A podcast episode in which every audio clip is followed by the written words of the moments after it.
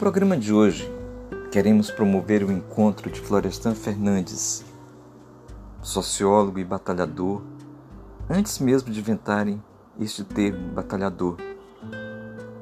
Ele era filho de uma lavadeira portuguesa, estudou no supletivo noturno e depois se tornou no maior cientista social brasileiro. Florestan caminha pela calçada das lutas. Na outra calçada, vêm os alunos e alunas do curso noturno de Pedagogia da Universidade Federal do Ceará. A calçada é a calçada do aprender a ser. Ouçamos a conversa.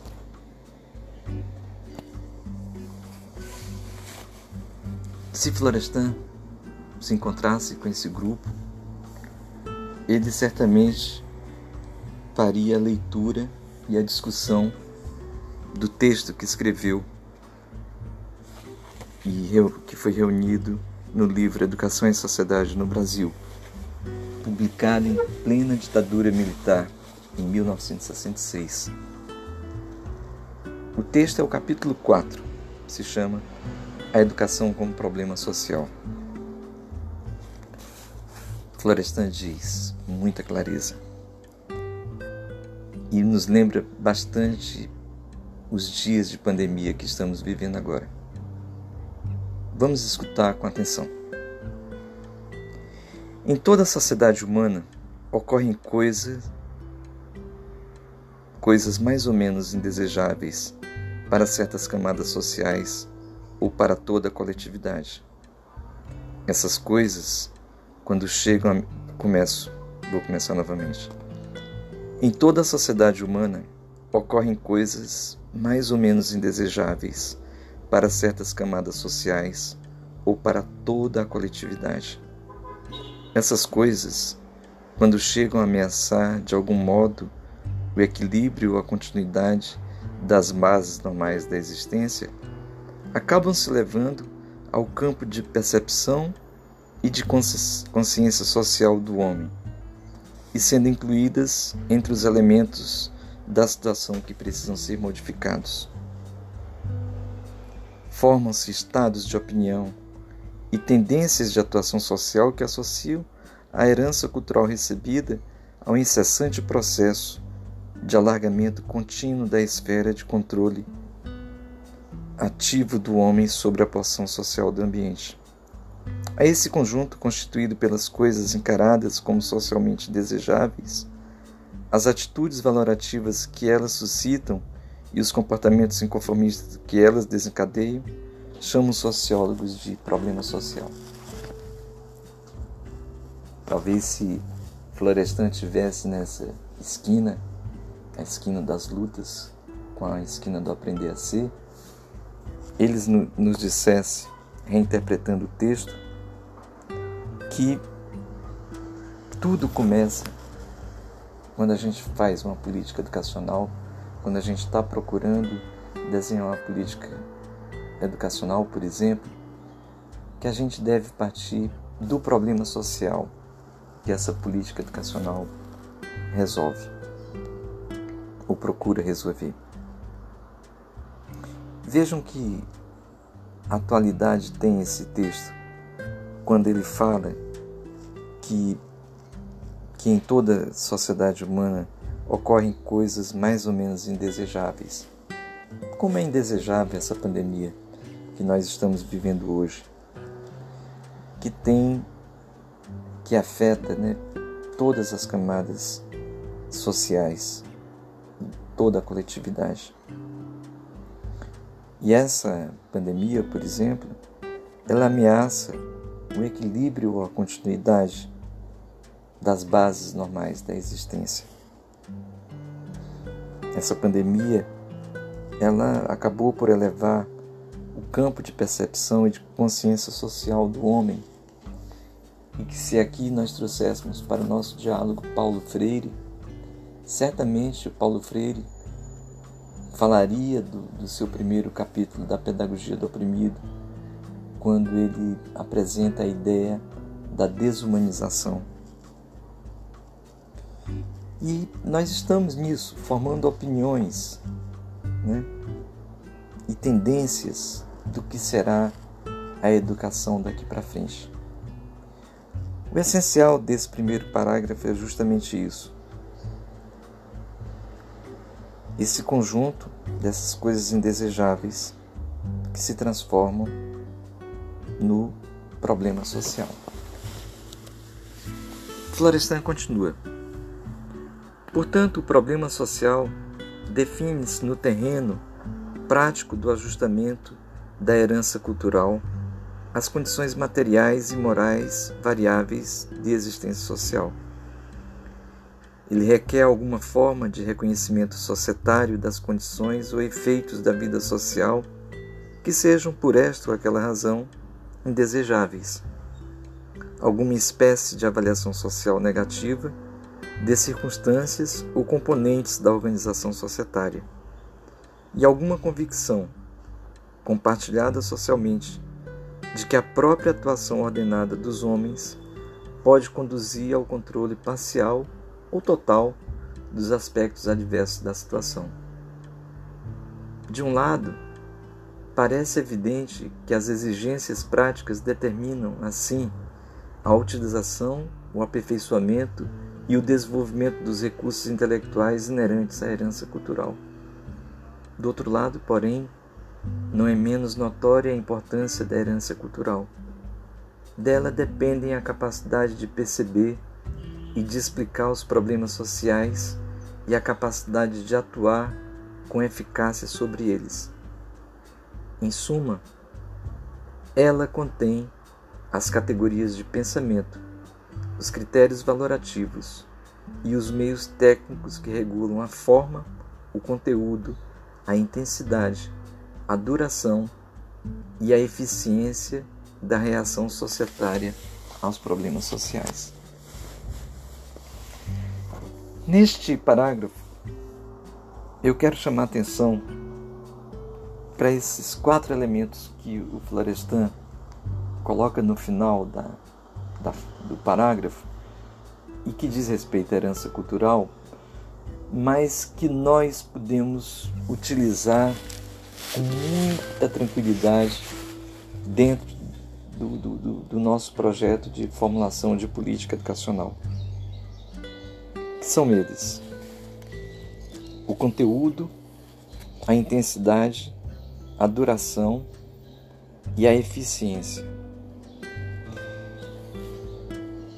Qual é o conteúdo da política educacional? É a primeira pergunta que nós devemos saber fazer a partir de um problema social. Partindo do problema social que a gente quer resolver, a primeira pergunta é essa: qual é o conteúdo da política? Qual é a intensidade que essa política pode ter no tempo e no espaço? A duração que ela terá, curto prazo, médio prazo, longo prazo? E a eficiência, o quanto ela tem capacidade de impactar a vida das pessoas. Em seguida, o Florestan continua, estabelecendo com a gente esse diálogo entre o problema social e agora a educação. Ele diz: A educação tornou-se um problema social em todas as sociedades que compartilham da moderna civilização, associada à economia de mercado, ao regime de classes sociais, a ordem social democrática, a ciência e a tecnologia científica. As exigências de uma economia de mercado nos vários setores do ensino são bem conhecidas. É preciso preparar o homem para as atividades altamente especializadas e para comportar-se racionalmente em quase todas as situações da vida prática. O regime de classes sociais trouxe consigo uma nova representação dos direitos fundamentais do homem, da dignidade do trabalho e da fruição do poder econômico, político ou social. Em princípio, todo homem deve estar preparado para colocar suas energias e aptidões intelectuais a serviço da coletividade, independentemente da posição social herdada de seus parentes.